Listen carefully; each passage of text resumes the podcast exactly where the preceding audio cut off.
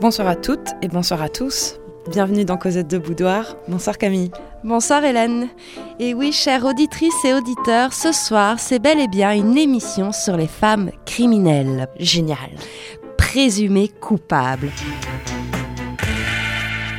Une émission sur les tueuses, les braqueuses, les empoisonneuses, les avorteuses, les traîtresses. Ici, la question sera moins de s'interroger sur les femmes sanctionnées par la justice que sur le regard que porte la société sur elles qui risquent d'être déclarées coupables. En effet, on a bien un décalage entre la réalité du crime commis par les femmes et son imaginaire. Alors le titre de cette émission, Présumé coupable, fait référence à une exposition qui était articulée euh, autour des grands procès faits aux femmes, une exposition qui a été proposée par les archives nationales et donc qui a permis de ressortir euh, pas mal euh, de vieux textes et vous entendrez ce soir certains de ces textes, donc c'est pour ça que ce sera peut-être moins littéraire que d'habitude. Quand ils ont fait cette exposition, je me suis dit, elle est pour toi. Et je, je, je suis montée vite à Paris la voir. Alors c'est vrai que les femmes doivent établir la paix dans la société. Hein, c'est ce qu'on et encore plus dans les sociétés occidentales. Et donc ces femmes criminelles transgressent cette mission pacificatrice en passant à l'acte, mais aussi hein, on a la réprobation générale. Elles sont doublement coupables, coupables parce qu'elles sont des femmes et parce qu'elles sont des criminels. Alors Camille, est-ce que tu as des informations ou des chiffres sur les femmes incarcérées dans l'histoire? Aujourd'hui, on est à 3 ou 4% de la population carcérale. Et ce qui est assez étonnant, c'est que ce chiffre n'a pas ou peu évolué depuis 1400, puisqu'en 1400, on était aussi hein, euh, à 4 pour des crimes féminins pouvant entraîner la mort, c'est-à-dire le vol, le meurtre, l'adultère ou l'infanticide. Il faut savoir que les notions de genre pèsent énormément dans les arènes judiciaires et c'est ce qu'on va démontrer un petit peu ce soir dans cette émission qui sera proposée en deux volets parce qu'on a énormément de choses à dire et puis surtout on est deux dingues de faits divers. Alors pour vous plonger dans ces arènes judiciaires et dans ces ambiances de procès, on a choisi de vous proposer en, en introduction, sous forme de liste, les termes employés par les médias ou dans les procès pour désigner ou qualifier ces présumés coupables. You have perdue, Incorrigible, mendiante, vagabonde, sorcière, harpie, furie, mégère, matrone, violente, aliénée, hystérique, fille-mère, avorteuse, maquerelle,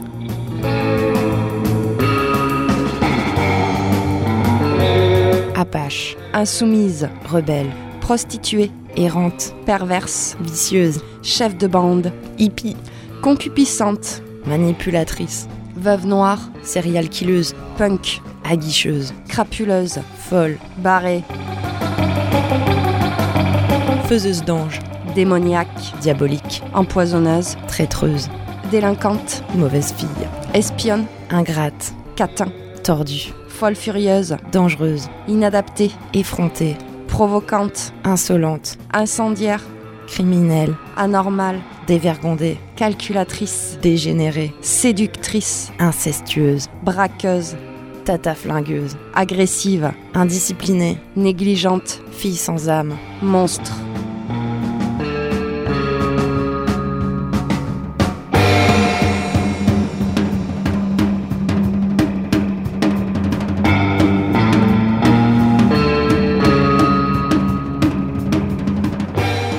Termes qu'on vient d'entendre, on en écoutera d'autres, hein, euh, ils sont très marqués euh, et, et très négatifs hein, généralement. Et selon les époques, ils changent. Il y en a de jolis quand même. Il y en a des jolis, et puis alors, ce qui est assez drôle, c'est qu'il y en a qui ne sont que féminins, Mm. hein, comme mégère ou matrone, et puis d'autres qui sont épicènes, c'est-à-dire euh, à la fois féminin et masculin. Comme ton prénom, mon petit chaton. Dans les sociétés euh, occidentales, on a un cloisonnement euh, strict hein, des rôles entre les sexes et ça, ça va servir de toile de fond pour établir la présomption de culpabilité des femmes. En fait, toute transgression de leur rôle assigné hein, est perçue comme néfaste. Et on, voit, on va voir aussi que le poids de l'opinion est essentiel. hein. Dénoncer ces femmes-là, c'est vraiment la première étape judiciaire. Donc aujourd'hui, on va plutôt s'intéresser aux périodes Moyen Âge jusqu'au 19e et aux figures de femmes criminelles qui traversent ces époques. Et on les a classées un petit peu en deux catégories, celle de l'espace domestique et celle de l'espace public. Très bon choix de, de distinction. On va commencer un petit peu par une figure que nous avons euh, longuement euh, évoquée euh, dans plusieurs émissions de Cosette de Boudoir, c'est évidemment la figure de la sorcière. Dans la société euh, chrétienne, hein, on a cette idée très forte que les femmes sont à l'origine de tous les péchés. Et ça reste fondateur de la culpabilité des femmes. hein. On le voit dans les théâtres, les fabliaux de l'époque, et puis surtout hein, euh, dans la Bible et, et dans tous les textes issus euh, de l'Église. Alors, pour les sorcières, puisqu'on en parle, comment fonctionne la justice? À cette époque, au Moyen Âge, on est vraiment sous ce qu'on appelle un régime inquisitoire, c'est-à-dire que c'est le juge qui assemble les indices et les preuves, qui incrime le suspect, qui instruit l'affaire et qui prononce la peine. C'est la même personne. hein. Sauf l'exécution publique hein, qui incombe euh, au bourreau. Cette procédure, elle est secrète, hein, elle renforce la, la puissance du magistrat, elle est écrite, puisqu'elle va être lue après publiquement, et elle n'est pas contradictoire, c'est-à-dire que tu ne peux pas, euh, tu ne peux pas te défendre.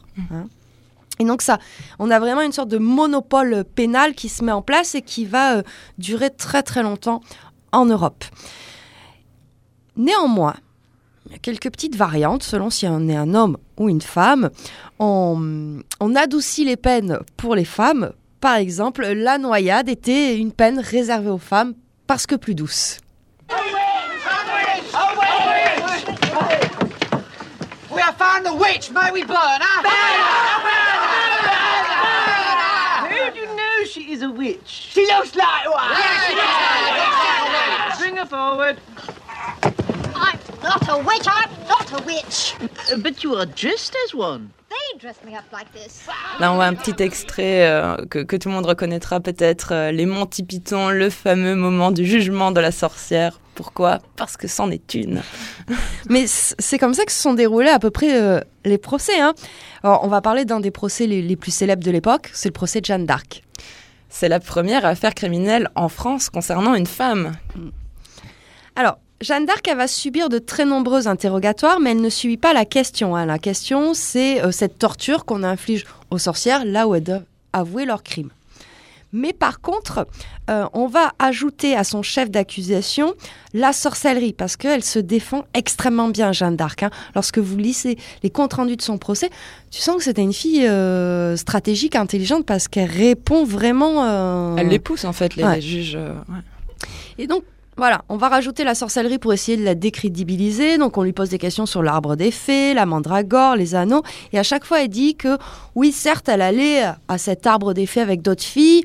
Elle a entendu dire que les dames de fées la hantaient, mais elle, jamais, elle a jamais vu les fées, elle a jamais touché à la mandragore, etc. Comme ça, hum, l'accusation, euh, les arguments de l'accusation sont assez faibles, on va s'en prendre ensuite au roi et elle sera euh, reconnue, hein, euh, Jeanne d'Arc, d'être apostate, suspecte d'hérésie et schismatique.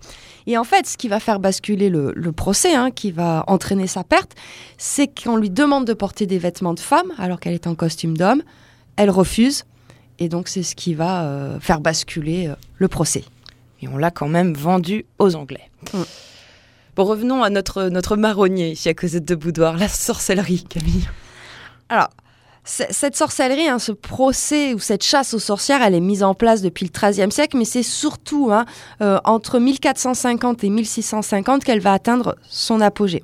Et de plus en plus, ça va se porter euh, sur les femmes, et même au XVe siècle, on a, euh, c'est là où ça bascule, hein, où on a plus de femmes dans les procès que d'hommes.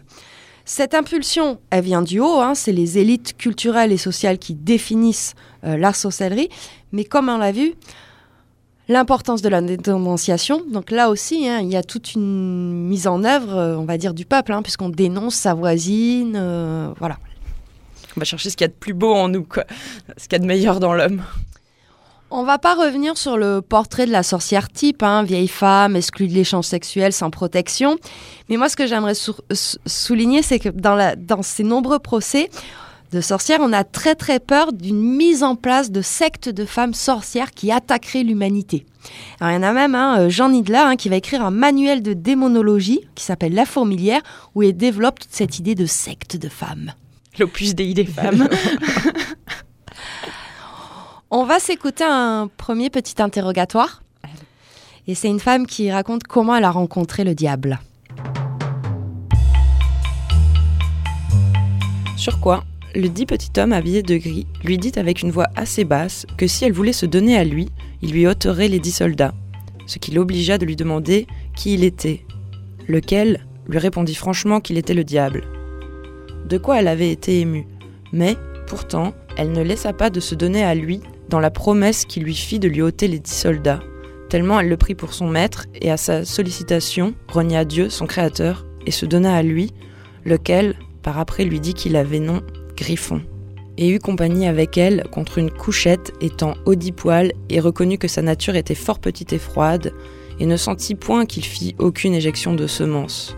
Reconnut aussi qu'il avait les pieds tout ronds et fort difformes, et après avoir eu sa compagnie, il lui avait dit qu'il fallait dorénavant qu'elle lui obéît en tout ce qu'il lui commanderait, et qu'il l'aiderait à se venger de tous ceux qui lui feraient quelque mal.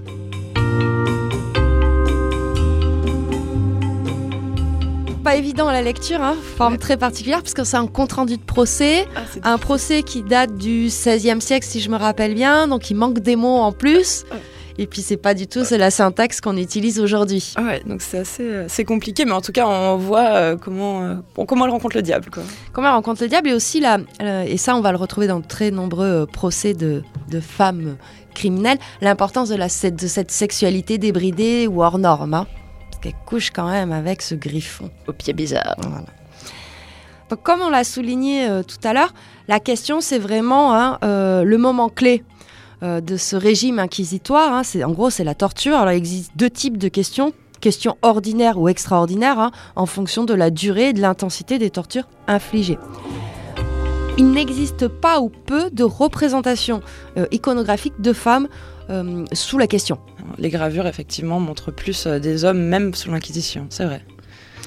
Alors, je vous propose un autre interrogatoire. hein. Alors, c'est l'interrogatoire de Miché Chauderon en 1652. Et vous allez voir la, la- la violence euh, un petit peu des, des questions.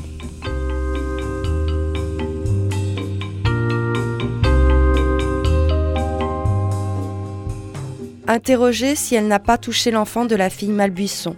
Répond que non. Interrogée si elle ne sait pas que le dit enfant est languissant répond qu'elle ne lui a jamais baillé aucun mal ni à personne d'autre. Interrogée s'il n'est pas vrai qu'elle est marquée à plusieurs endroits de son corps, répond que oui, mais qu'elle ne sait pas comment cela est arrivé. Interrogée si elle ne s'est pas grattée sous la mamelle droite où elle est marquée pour effacer la marque, répond qu'elle s'est grattée, mais qu'elle n'avait pas l'intention d'effacer la marque. Interrogée s'il n'est pas vrai qu'elle est marquée à la lèvre et à la cuisse, répond qu'elle ne sait pas, mais qu'on lui dit. Interrogée si elle n'a pas senti quand le diable l'a marquée, répond que non et que jamais il ne s'est apparu à elle. Interrogée s'il n'est pas vrai que le malin esprit l'a incité à tenir le silence et à nier la vérité, répond que non, que jamais il ne lui a parlé.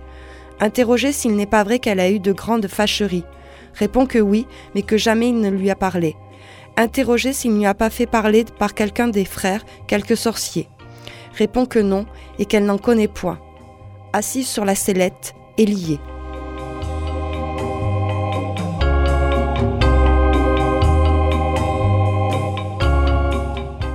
Et ben voilà, voilà les, les déroulés des procès. Euh, Alors le texte se, se termine où on- je crois que c'est assise sur la sellette et liée, hein, c'est-à-dire qu'elle est en train de subir la question là, hein, donc elle est euh, attachée et, et- et torturée. Dans les peines euh, affichées, euh, c'est le fameux bûcher, hein, par le feu, on a une volonté de purifier le corps et même de purifier le corps social. Et c'est vraiment un moment de sacralisation collective, hein, c'est toute la ville, tout le village qui va se réunir devant ce, ce bûcher. Au Moyen Âge, la peine corporelle, c'est vraiment le pivot du système du régime pénal. C'est-à-dire qu'on doit marquer dans tes chairs euh, le crime que tu as commis. Oh, réfléchissez, ma chère. On devrait peut-être la juger. Hein? Un procès. Vous dites Euh, Oui, rien qu'un gentil petit procès. Et cette idée de, de sa- sacralisation collective, on le retrouve bien dans ce fameux épisode des sorcières de Salem. hein. Donc là, on est en 1692 en Nouvelle-Angleterre, hein, c'est-à-dire l'actuelle Massachusetts. Et on a une communauté puritaine isolée qui va un, un petit peu euh, régler euh, avec des règlements de compte euh, entre familles. Et toutes les accusations sont prononcées par des jeunes filles persuadées d'être ensorcelées par leurs voisines. C'est un fiasco puisque l'autorité judiciaire est débordée. Et puis, il va y avoir euh, pas mal de, de- filles qui vont être euh, brûlées. Alors, Les sorcières de Salem, ça a marqué l'imaginaire parce que ça a même été adapté en film, en bande dessinée. Dans ces peines corporelles, hein, euh, par exemple, on, voit qu'on peut marquer euh, les femmes et les hommes, et notamment les prostituées, qui vont être rasées, les cheveux, les sourcils. Euh, on va aussi les marquer au fer rouge. Donc, tu portes sur toi les stigmates de ton crime. Pour rester dans la thématique, on va s'écouter Burn de Lou Doyon. Once.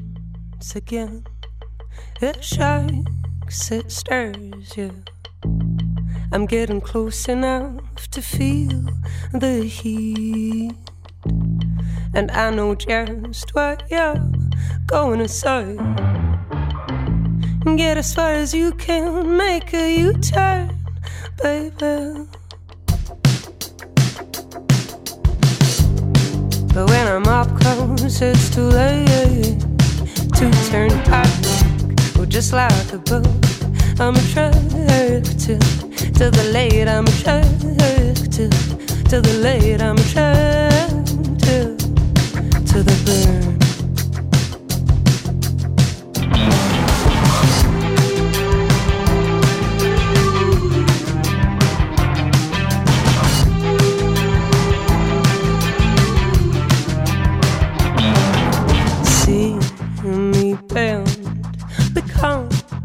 A child again. Back on my tiptoes, oh, watch me should about my own will.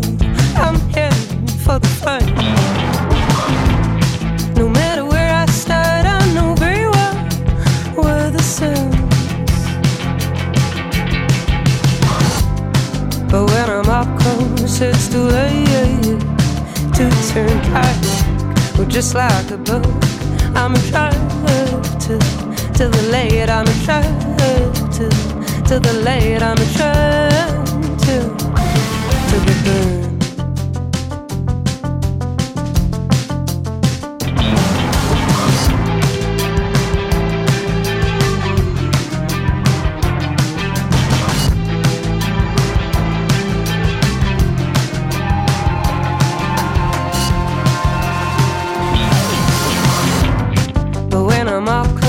Close, it's too late to turn back.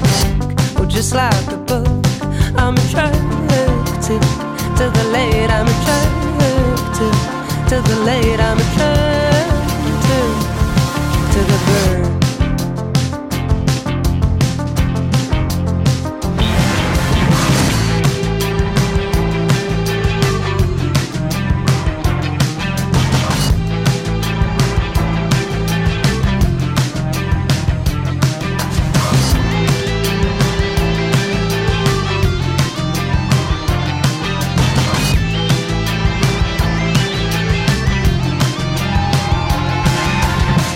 retour dans Cosette de Boudoir, présumée coupable, une émission spéciale Femmes criminelles.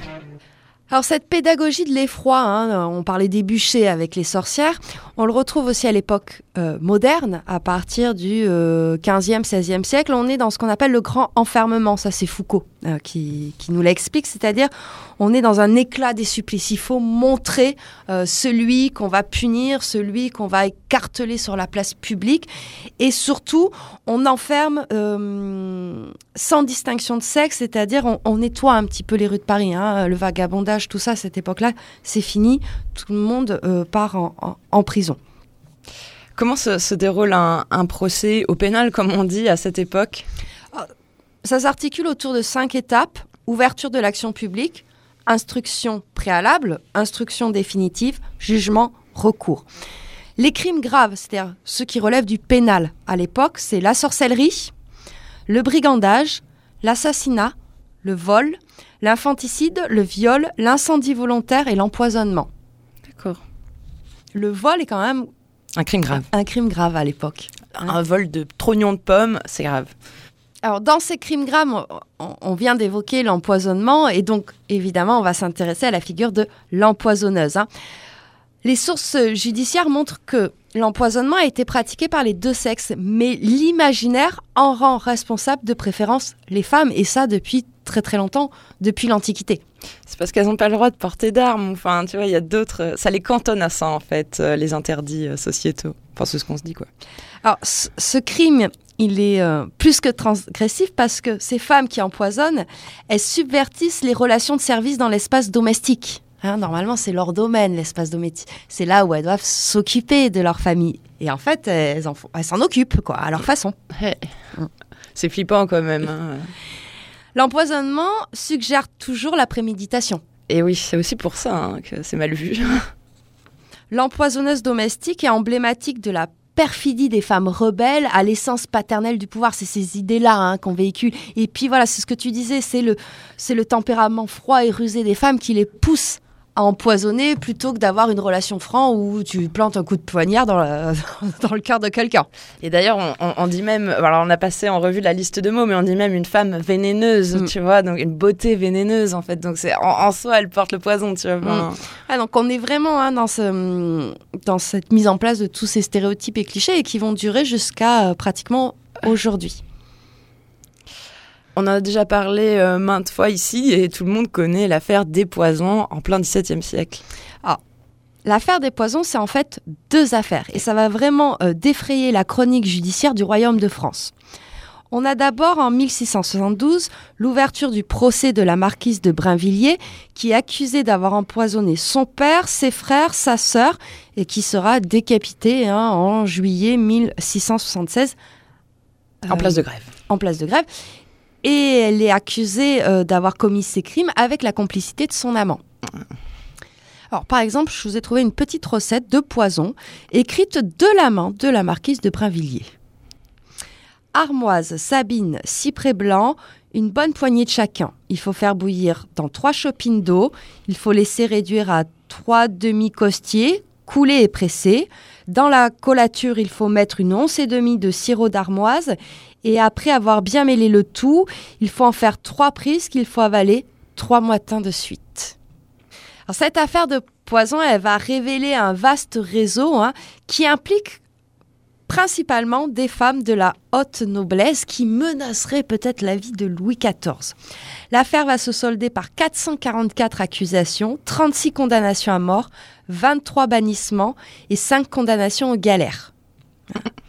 Ah, c'est pas mal hein, quand même.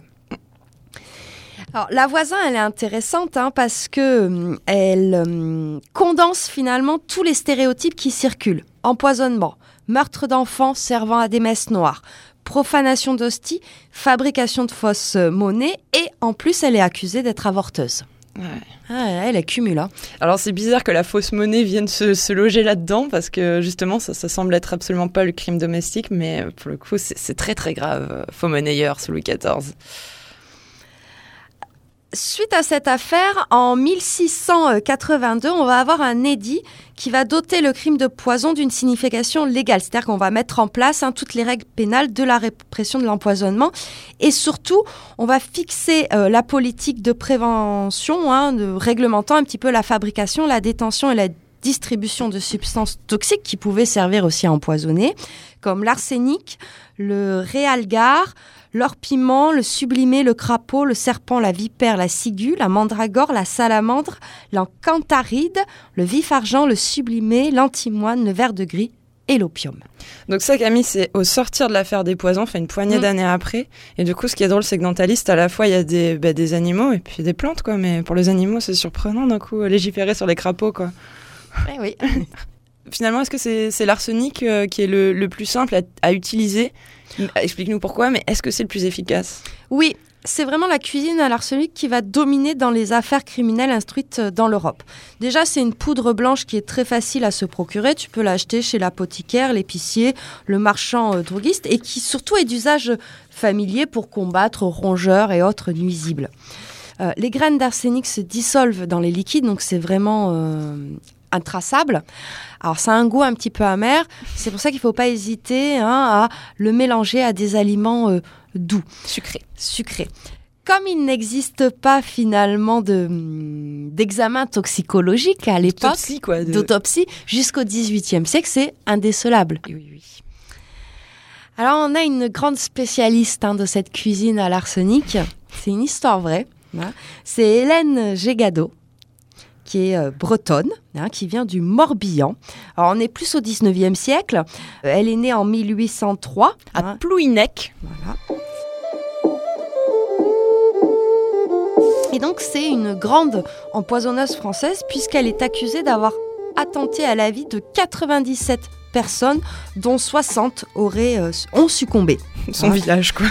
Ah, plus que son village, parce qu'elle se déplaçait, la coquine. hein.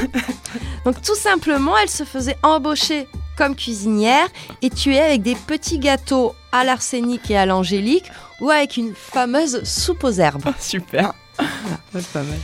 Alors, elle va être. euh, La justice n'a reconnu que 5 meurtres pour cause de prescription. Bah oui, parce qu'elle a tué sur de très très longues années, parce qu'elle attaque très jeune, à, à 13-14 ans, et puis. euh, Elle voilà. progresse. Elle progresse. Elle est considérée comme la plus grande tueuse en série pour la France. D'accord. Mm. Bon, Gilles de Rais, euh, au masculin, fera mieux qu'elle, mais enfin, avait fait mieux qu'elle, mais, mais c'est c'est un beau record. On va le garder, Camille. Jean Telet, un auteur, s'est amusé dans Fleur de tonnerre de retracer un petit peu son histoire et on va vous lire un extrait. Et alors, un petit peu exceptionnel, on va vous lire les deux dernières pages du roman. C'est bien de le dire avant.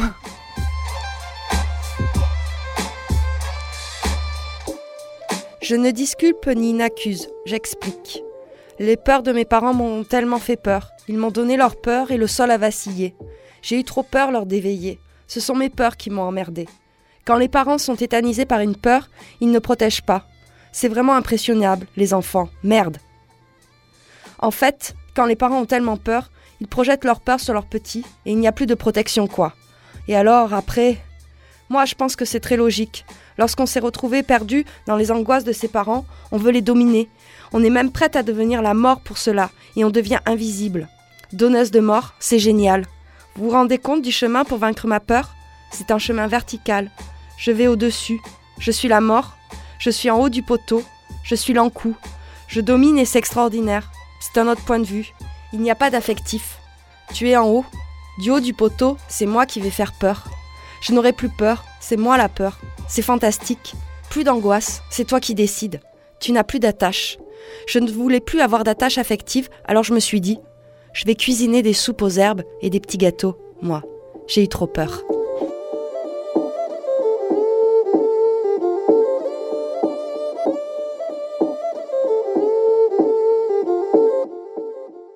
Ben voilà, c'était Jean Telet que tu affectionnes, Camille. Lui aussi, il a un goût pour les faits divers. hein. Mm. Ouais, souvent, il a écrit ses romans à partir de, de faits divers. Historique et saignant. Ouais. Voilà. Et, euh, Non, mais elle est bien, Hélène. Gégado, elle est bien. on va rester dans cet espace euh, domestique, hein, puisqu'après cuisine, on va parler éducation, et c'est la l'autre figure un petit peu euh, de ces présumés coupables, c'est la mauvaise mère. On a très longtemps euh, cru que la société euh, considérait l'infanticide et, et l'avortement comme des actes fréquents. Et en fait, contrairement à ce qu'on pense, dès le Moyen Âge, euh, l'infanticide et l'avortement sont fortement condamnés. Et très peu de voix s'élèvent pour défendre ces femmes accusées. Est-ce qu'on peut faire, euh, Camille, une généralité sur euh, le profil de ces femmes, je sais pas, qu'on va appeler euh, mauvaises mères hein. Mm. C'est euh, des femmes qui sont souvent euh, trop pauvres en fait pour euh, nourrir leurs enfants ou ce sont des enfants qui sont issus de relations illégitimes voire euh, des viols notamment pour euh, les classes les plus défavorisées c'est-à-dire les domestiques les ouvrières voilà. C'est les premières à être concernées hein, mais aussi c'est les premières à être dénoncées. On voit bien qu'on est très préoccupé par ces histoires de mauvaises mères puisque dès 1556 on est obligé euh, de déclarer sa grossesse pour être surveillé finalement, qu'il y ait une attention du village. hein. Et c'est véritablement aussi une catégorie spéciale du crime où la présomption de préméditation est euh, très forte. hein. Euh, la pénalité pour l'infanticide va être un petit peu atténuée pendant la Révolution française, mais avec le Code pénal de 1810, hein, au nom de la protection que l'État doit aux nouveau-nés, on a carrément la- le rétablissement de la peine de mort pour l'infanticide au même titre que pour l'empoisonnement. Mm. Ça se durcit énormément. Juste un, un lien, actuellement, ça, ça- ça coûte encore très cher de, de s'en prendre à un petit être sans défense. Quoi. Mm. Jusqu'au XVIIIe siècle, il y avait une possibilité pour les femmes qui avaient été euh, séduites par des de mariages et qui se trouvaient enceintes, pouvaient engager des poursuites contre leurs séducteurs. Mais le Code civil de 1804 interdit la recherche en paternité. Donc du coup, ces femmes vont se retrouver sans moyens devant la justice. Cette accusation de mauvaise mère, elle est très marquée hein, dans cette fin du 18e, début 19e. Et on le voit euh, avec le procès de Marie-Antoinette, puisqu'on reproche à Marie-Antoinette, c'est d'être avant tout une mauvaise mère hein, et d'avoir eu des relations incestueuses avec son fils. Et euh, elle va se défendre ainsi, elle dira hein, lors de son procès, si je n'ai pas répondu, c'est que la nature elle-même refuse de répondre à de telles accusations faites à une mère, j'en appelle à toutes les mères. Hein, il, il paraît que dans l'assistance, murmure, hein, et que le président va être obligé de suspendre euh, les débats. Euh, néanmoins, Marie-Antoinette hein, sera euh, condamnée à mort pour haute trahison et non. Incestueuse ou pas, elle sera guillotinée. Cette image de, de mauvaise mère, elle reste très pré- prégnante dans nos, nos imaginaires collectifs parce que dès qu'on a un fait divers euh, qui touche aux histoires de bébés congelés, etc., euh, les médias s'en donnent à, à cœur joie. Ouais, ouais, ouais. Sur ce, on va faire une pause musique, Camille, pour prendre une respiration, là. Madame The Ride.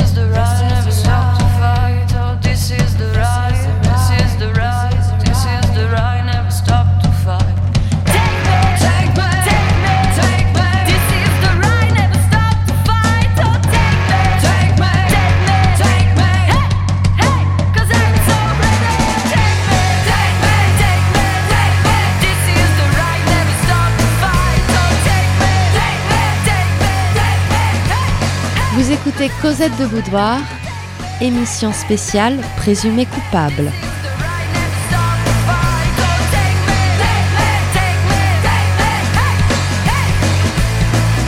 On arrive à la deuxième partie de notre émission. Donc, après s'être intéressé au, au présumé coupable de l'espace domestique, voyons euh, celle de l'espace public. Et là aussi, double transgression.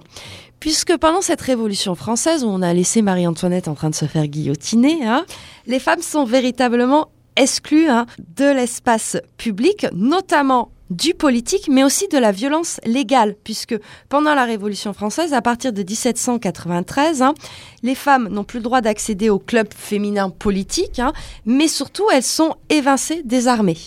Donc la figure de la criminelle à cette époque-là, celle qui euh, transgresse l'espace public, est doublement criminelle parce qu'elle transgresse aussi hein, cette histoire de mission pacificatrice des femmes, puisqu'elle a recours à la violence. Et donc là, c'est vraiment la figure de la révolutionnaire, hein. en gros l'ennemi public qui va émerger pendant cette révolution française, mais surtout tout au long des différentes révolutions du 19e siècle. Néanmoins, ce qu'on remarque, c'est qu'on a du mal à reconnaître le caractère politique de leur acte. hein, et du coup, ça va les rendre invisibles ou relativiser leur personnalité. Souvent, on évoque des sentiments à l'égard d'un homme ou des fragilités psychologiques qui les auraient poussés à passer à l'acte et à faire des actes révolutionnaires violents. Et encore aujourd'hui, ça, on le trouve totalement. hein. Euh, quand euh, sur des manifestations, il y a de la casse, etc., c'est jamais les femmes qui cassent. hein, ou quand elles cassent, on te dit oui, mais elles ont fait ça pour leurs hommes. Donc là aussi, il y a des- choses à déconstruire. hein. Oui, une femme euh, peut être violente, politiquement. Ah, ça arrive. Historiquement, il y en a eu plein. Souvent, elles sont représentées comme des fanatiques, euh, que ce soit les tricoteuses ou autres furies euh, de la Révolution française. Mais celle qui est vraiment représentée comme une fanatique et dont tu souhaitais à tout prix dont on parle, Charlotte Corday. Il fallait. Elle a assassiné Marat dans son bain, quoi. Il fallait le faire. Elle était toute jeune quand elle a fait ça. Enfin, toute jeune, oui, elle avait 25 ans lorsqu'elle a assassiné euh, Marat, qui n'était pas en très bonne forme non plus, hein, mais. euh, et, ce que tu dis, euh, c'est vrai, on, on l'ac- on l'accuse tout de suite de, fanatisme. Est-ce qu'on dit ça pour, je sais pas, l'assassin d'Henri IV ou l'assassin de Jean Jaurès? Non.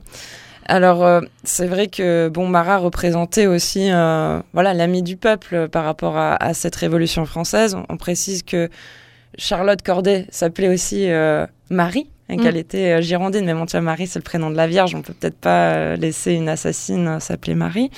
Cette image, en fait, de, de fanatique lui colle encore vraiment aujourd'hui, alors qu'après tout, enfin, c'est une banalité son nom dans l'histoire de l'assassinat politique. Oui, et euh, d'ailleurs, ça me fait penser, là, on va faire un petit bond, mais euh, au XXe siècle, on a euh, euh, Gibson, qui, elle, carrément, hein, on voit bien cette idée de fanatique. Donc, elle, elle avait tenté d'assassiner Mussolini hein, en 1926, et directement, elle n'a pas de procès, on l'enferme euh, en asile, hein, en hôpital psychiatrique. hein. donc, on a cette idée de fanatisme folie, qui Ouais. est encore très marquée. euh, Ce serait un homme, il irait euh, tout droit à la case prison ou euh, couleur de la mort, mais Mm. probablement pas à l'asile.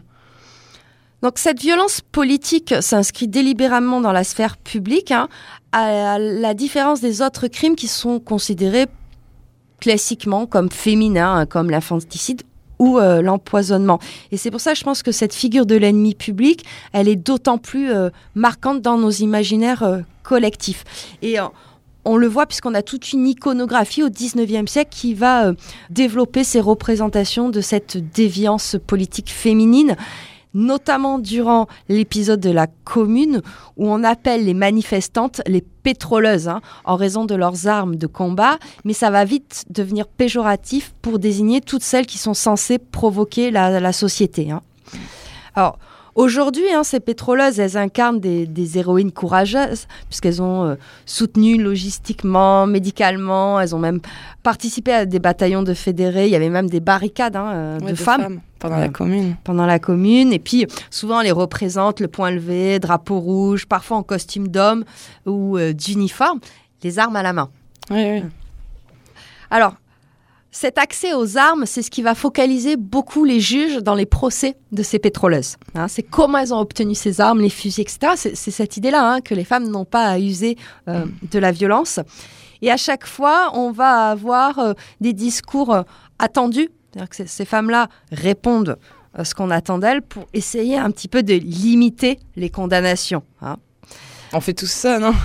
Ben oui, euh, il y a des stéréotypes, autant y jouer. Voilà. Alors, il y en a une qui, fait, qui ne fait pas ça, c'est c'est Louise Michel. hein.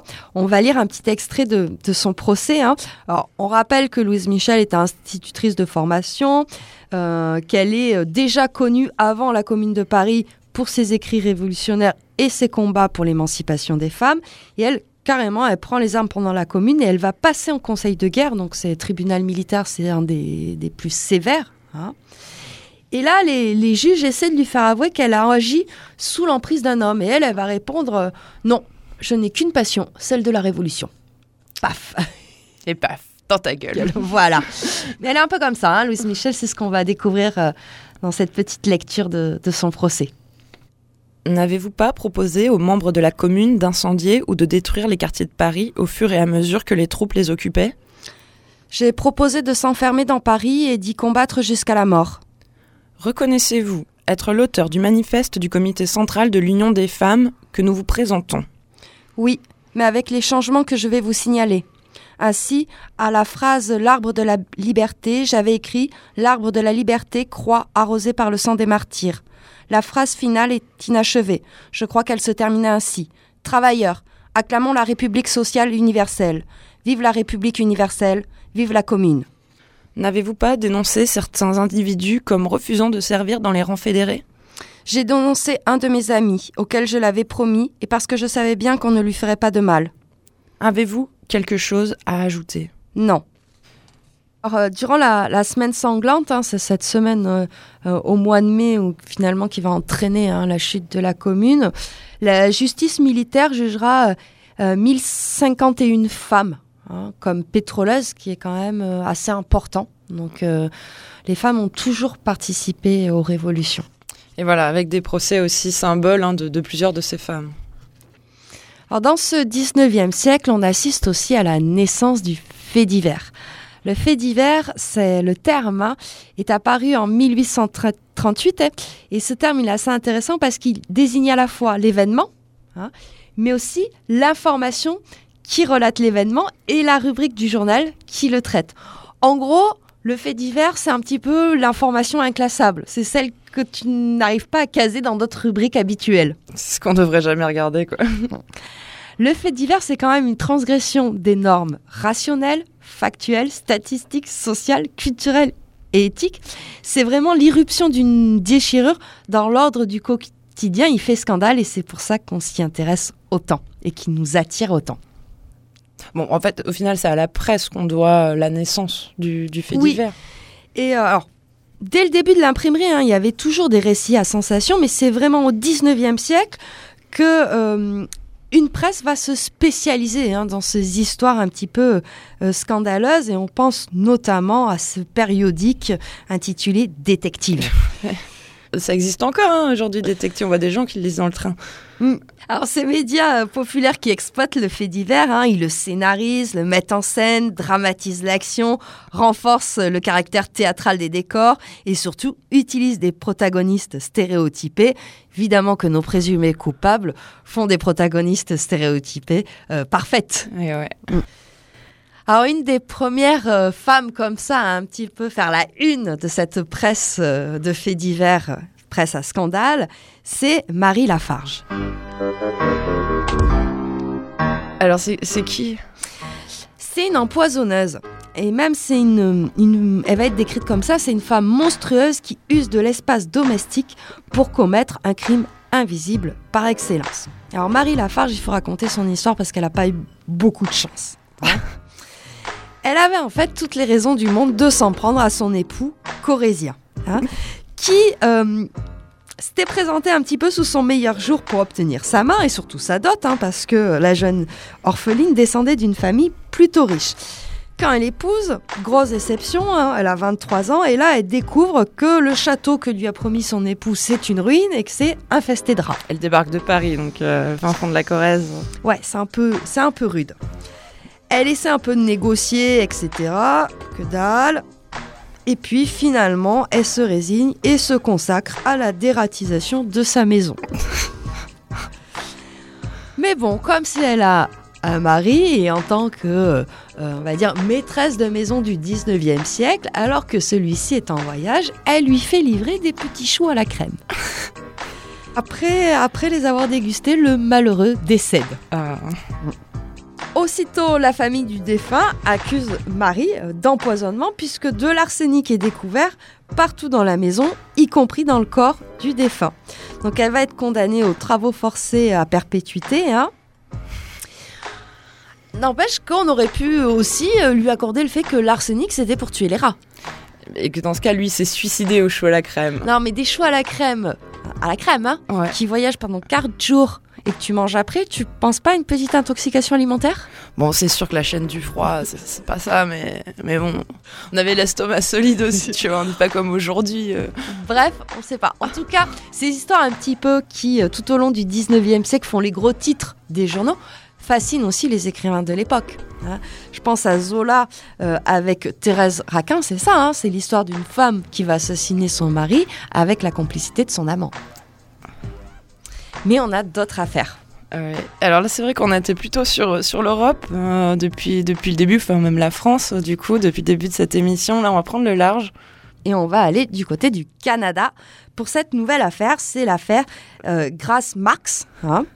Donc c'est une euh, domestique qui va être accusée d'avoir euh, tué son employeur et ainsi que la gouvernante de l'employeur, là aussi avec la complicité de son amant. Un crime marxiste a tué son employeur. Donc cette euh, jeune euh, Grace Marks va être condamnée à 30 ans hein, de prison. Elle effectuera aussi un bref passage en asile psychiatrique et elle obtiendra une grâce en 1872. Cette affaire, elle continue de captiver un petit peu le- les, les grands écrivains et écrivaines d'aujourd'hui, puisqu'on a un roman de Margaret Atwood, hein, la fameuse autrice de La Servante écarlate, qui, euh, qui a romancé cette histoire-là. Le titre du roman, c'est Captive, si je me rappelle bien. Et le roman date de 1996. Hein. Alors, dans cette version, elle, elle intègre un nouveau personnage. hein. C'est un docteur euh, psychiatrique qui va aussi, euh, ce qui va donner pas mal d'échanges hein, et, de débats entre la jeune criminelle et ce docteur. Ce roman a été adapté en 2017 en mini-série qui s'appelle Captive et dont on va vous faire découvrir la bande-annonce. J'étais accusée de meurtre quand j'étais une jeune fille. Je suis détenue à l'établissement pénitentiaire de Kingston depuis 15 longues années. S'il y a eu un crime, ils veulent savoir qui l'a commis. Les gens ont besoin d'un coupable. Ça, ça n'a pas d'importance. Alors vous n'avez plus d'espoir d'être libéré? Je préfère garder mes espoirs pour de petits problèmes, comme avoir demain un meilleur petit déjeuner que celui d'aujourd'hui. Je suis le genre de médecin qui ne travaille pas avec le corps, mais avec l'esprit. La question de savoir si vous êtes coupable ou innocente n'est pas de mon ressort. Mon seul et unique objectif, c'est de vous faire recouvrer la mémoire. J'ai totalement occulté cette partie de ma mémoire. J'espère, tôt ou tard, nous ravivrons votre mémoire. Je ne suis pas certaine de vouloir la retrouver. Quand je ferme les yeux, je peux me souvenir de chaque détail de cette maison. J'accomplirai toujours les mêmes tâches du matin au soir. Et une maîtresse de maison me donnerait toujours des ordres. Tu vas récurer le sol. Espèce de sale laidron C'est étrange de se dire que de toutes les personnes qui vivaient dans cette maison, j'étais la seule qui serait encore en vie six mois plus tard. Avez-vous vos propres théories concernant sa santé mentale Elle pourrait être vraiment amnésique. Ou peut-être est-elle simplement coupable. Vous êtes entouré de nombreux dangers dans cette maison. Grace dit avoir entendu son ami lui parler. Laisse-moi entrer. Laisse-moi entrer. Les gens pensaient que vous pourriez trouver des réponses. Vous brûlez d'envie de me connaître, docteur. De connaître les détails scabreux. De me connaître par le biais d'une descente aux enfers. Vous souhaitez vous rendre là où je ne peux jamais aller? Comment je peux être une meurtrière?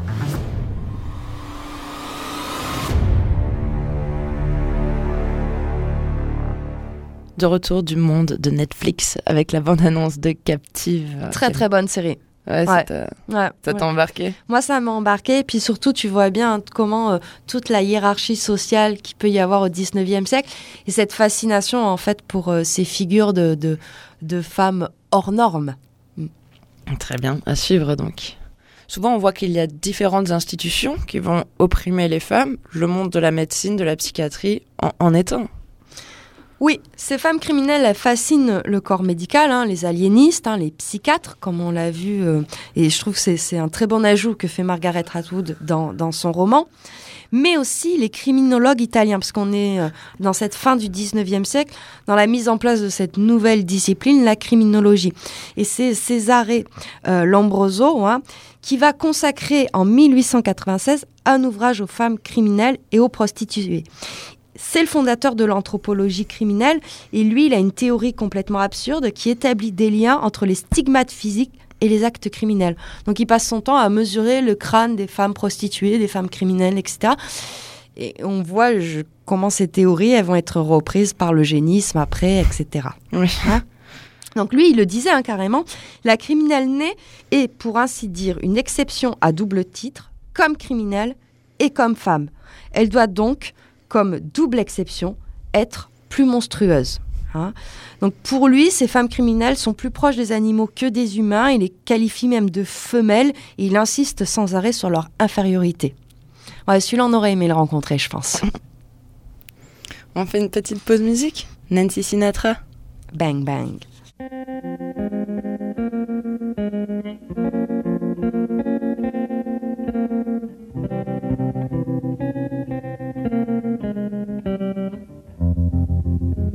Was five and he was six. We rode on horses made of sticks.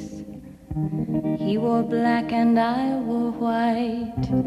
He would always win the fight. Bang, bang. He shot me down. Bang, bang. I hit the ground. Bang, bang. That awful sound. Bang, bang. My baby shot me down.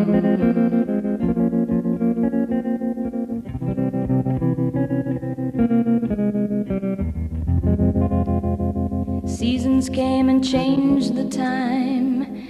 When I grew up, I called him mine. He would always laugh and say, Remember when we used to play? Bang, bang. I shot you down, bang, bang. You hit the ground, bang, bang. That awful bang, bang. I used to shoot you down. De retour dans Présumé coupable, une spéciale femme criminelle dans Cosette de Boudoir. Alors, on va rester sur le continent du Nouveau Monde et maintenant on va aller aux États-Unis. hein. Euh, donc certaines femmes, certaines femmes criminelles vont se servir de cette médiatisation et la tourner à leur avantage pour créer elles-mêmes leur propre légende. C'est ce que réussit extrêmement bien Calamity Jane puisque sa légende est arrivée jusqu'à nous. Jusqu'à nous. Elle arrive tellement bien, c'est qu'on ne sait pas trop qui elle est en fait, Calamity Jane. hein. Il y a plein de d'histoires et d'hypothèses différentes, même comment elle a obtenu son prénom. On dit que les Jane, c'est les prostituées, d'autres disent parce qu'elle faisait que des gaffes, d'autres, elle, elle dit que c'est un général qui lui aurait euh, donné ce nom-là. On ne sait pas, en tout cas, ça a fonctionné puisqu'elle va vraiment être la personnalité de la conquête de l'Ouest. Cette légende va s'accroître de son vivant, mais hélas, hein, elle va euh, mourir pauvre, aveugle et alcoolique hein, dans le Dakota du Sud. Et la fin, c'est parfois difficile, Camille. Alors, Calamity Jane, là aussi, a, suscité euh, beaucoup d'intérêt chez les écrivains, les autrices, les auteurs de BD aussi. Il y a une très très bonne BD euh, sur Calamity Jane. Mais là, j'ai choisi euh, un extrait de La Couturière. On est aussi sur une femme un petit peu hors la loi. On est plus début du XXe siècle, mais je vous laisse découvrir ce roman.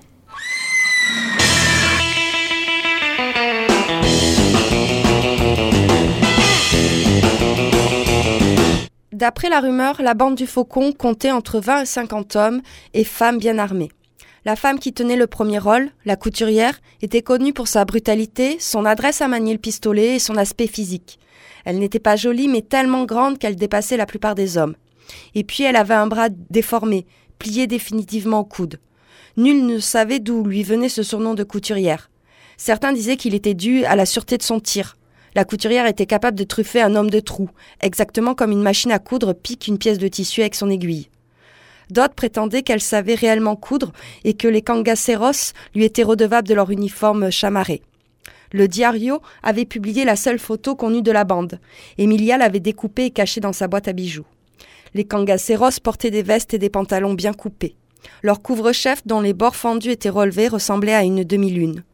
Tout ce qu'ils avaient sur eux, depuis leur musette aux larges bretelles jusqu'à la ceinture de munitions, était finement décoré d'étoiles, de cercles et de divers symboles mystérieux. Leur tenue était surchargée de broderies. La bandoulière de cuir de leur fusil était cloutée et ouvragée. Emilia les trouvait magnifiques et ridicules à la fois. La dernière hypothèse concernant ce nom de couturière était la seule à laquelle croyait Emilia. On appelait cette grande femme infirme la couturière parce qu'elle maintenait la cohésion du groupe. Malgré la sécheresse de l'année 1932, malgré les tentatives du président Gomez pour les exterminer, malgré les récompenses promises par l'Institut de criminologie en échange de leur tête, les Kangaceros tenaient bon. Beaucoup avaient attribué ce succès à la couturière. Des bruits couraient que le faucon était mort. C'était donc la couturière qui organisait toutes les attaques contre la route. Elle qui écrivait les lettres envoyées au président. Elle qui rédigeait les télégrammes portant le nom du faucon. La majorité des hommes politiques, des policiers et même le président en personne estimaient que cela était impossible. La couturière avait beau être grande, dure et perfide, elle n'en était pas moins une femme.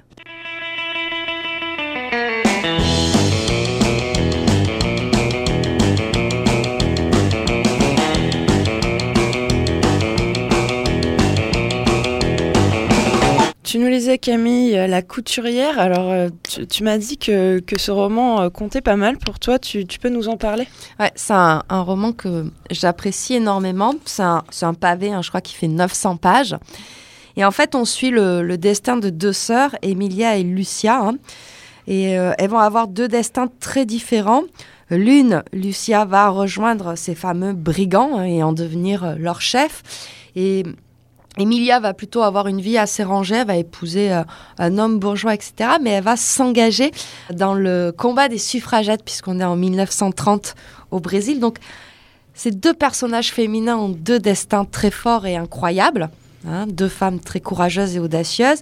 Et ce qui est assez euh, agréable à la lecture, c'est que tu lis à chaque fois un chapitre chacune. Et donc, tu suis en parallèle le parcours des deux sœurs.